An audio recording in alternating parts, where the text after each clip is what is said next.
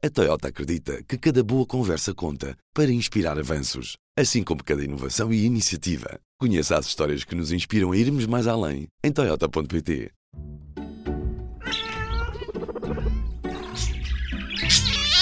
Cuidado com pets.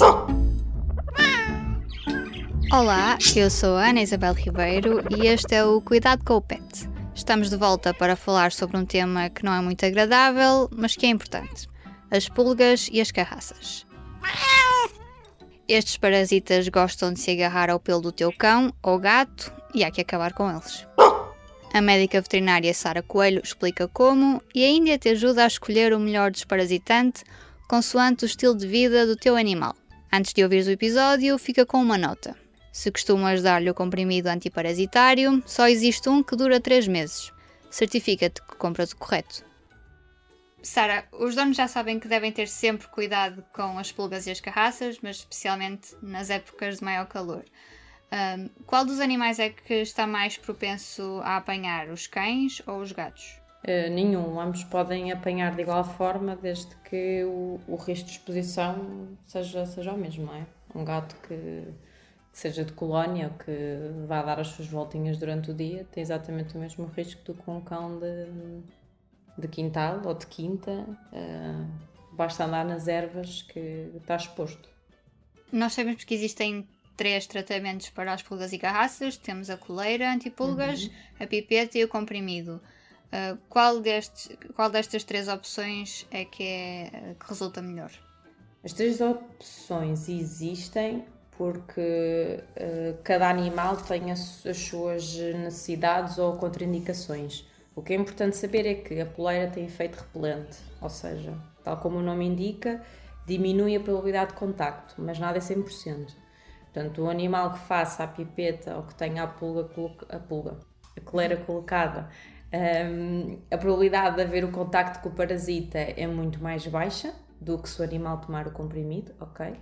No, nos animais que tomam o comprimido, sem dúvida que o comprimido funciona, mas para o comprimido funcionar tem que haver o contacto, ou seja, a pulga e a carraça têm que picar, aí bebem o sangue que tem o desparasitante e aí é que morrem, ok?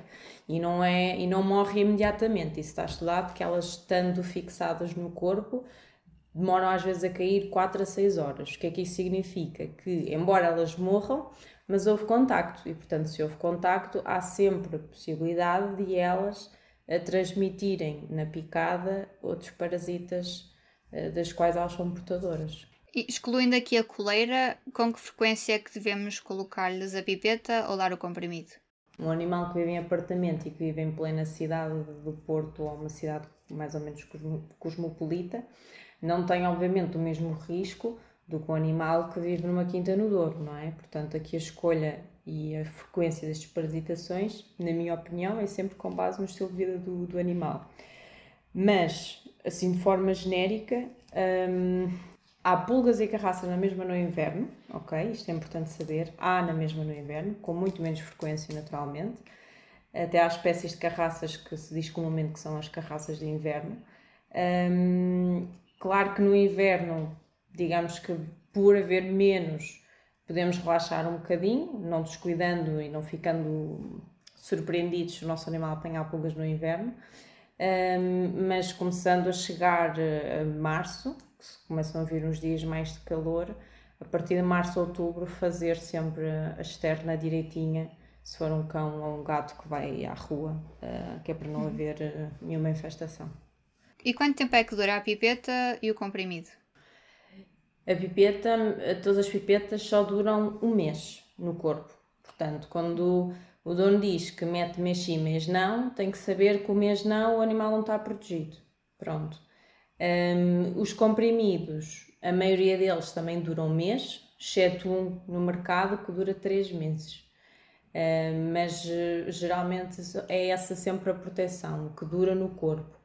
Claro que um cão que põe pipeta, mas todos os meses também toma banho, aqui a eficácia da pipeta pode ficar um bocadinho comprometida, não é? Porque se toma banho, estamos a remover um bocadinho a proteção da pipeta. Portanto, daí que a escolha do desparasitante, lá está, mais uma vez, tem, tem que estar relacionada com o tipo de vida que o animal tem e com o que os donos pretendem ou não pretendem. Isso é uma pergunta que o veterinário tem que fazer, que é um, o cão vai à pet shop, toma banho, vai muitas vezes à praia, portanto mergulha muitas vezes, tem piscina em casa, porque aí a nossa escolha do desparasitante também tem que caber no estilo de vida que faz o animal feliz, não é? Um cão que, que faça isso tudo, que vá à praia, que passeie com regularidade, que tenha piscina em casa, qual é a opção que devemos tomar enquanto donos? Eu escolheria, se for um animal que está constantemente dentro d'água, eu escolheria a coleira, sabendo que a coleira também perde alguma eficácia se estiver sempre dentro d'água. Um, e, e, fazer o reforço com o comprimido. Nesse caso, a pipeta é um bocado uh, inútil, pronto, uhum. por assim dizer.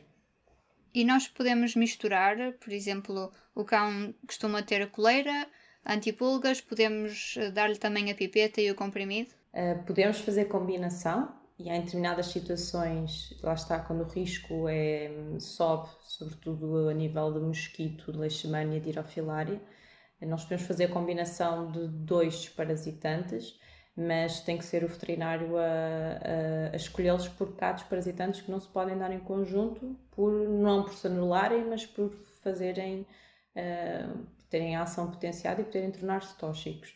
Um, mas eh, eu recomendo muitas vezes fazer coleira e pipeta quando sei que são pessoas que levam os animais uh, de férias ou que têm a casa na aldeia, pronto, que têm uma frequência de sair daqui e que tem que se reforçar exatamente porque o risco aumenta.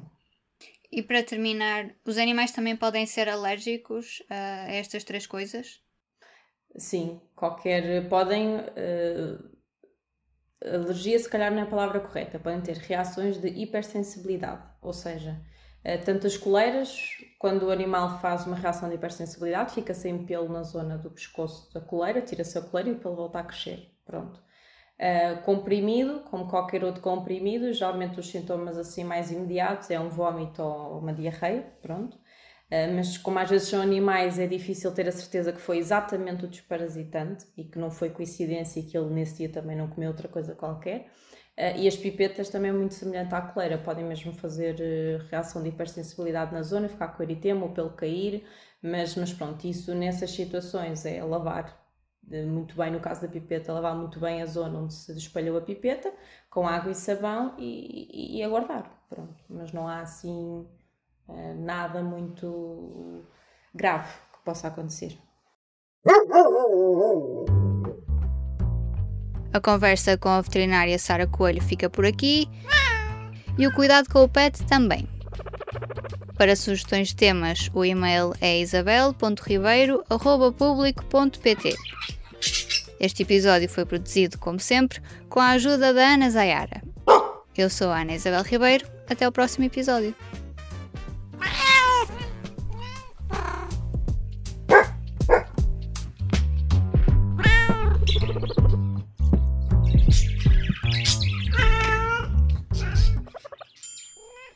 O público fica no ouvido.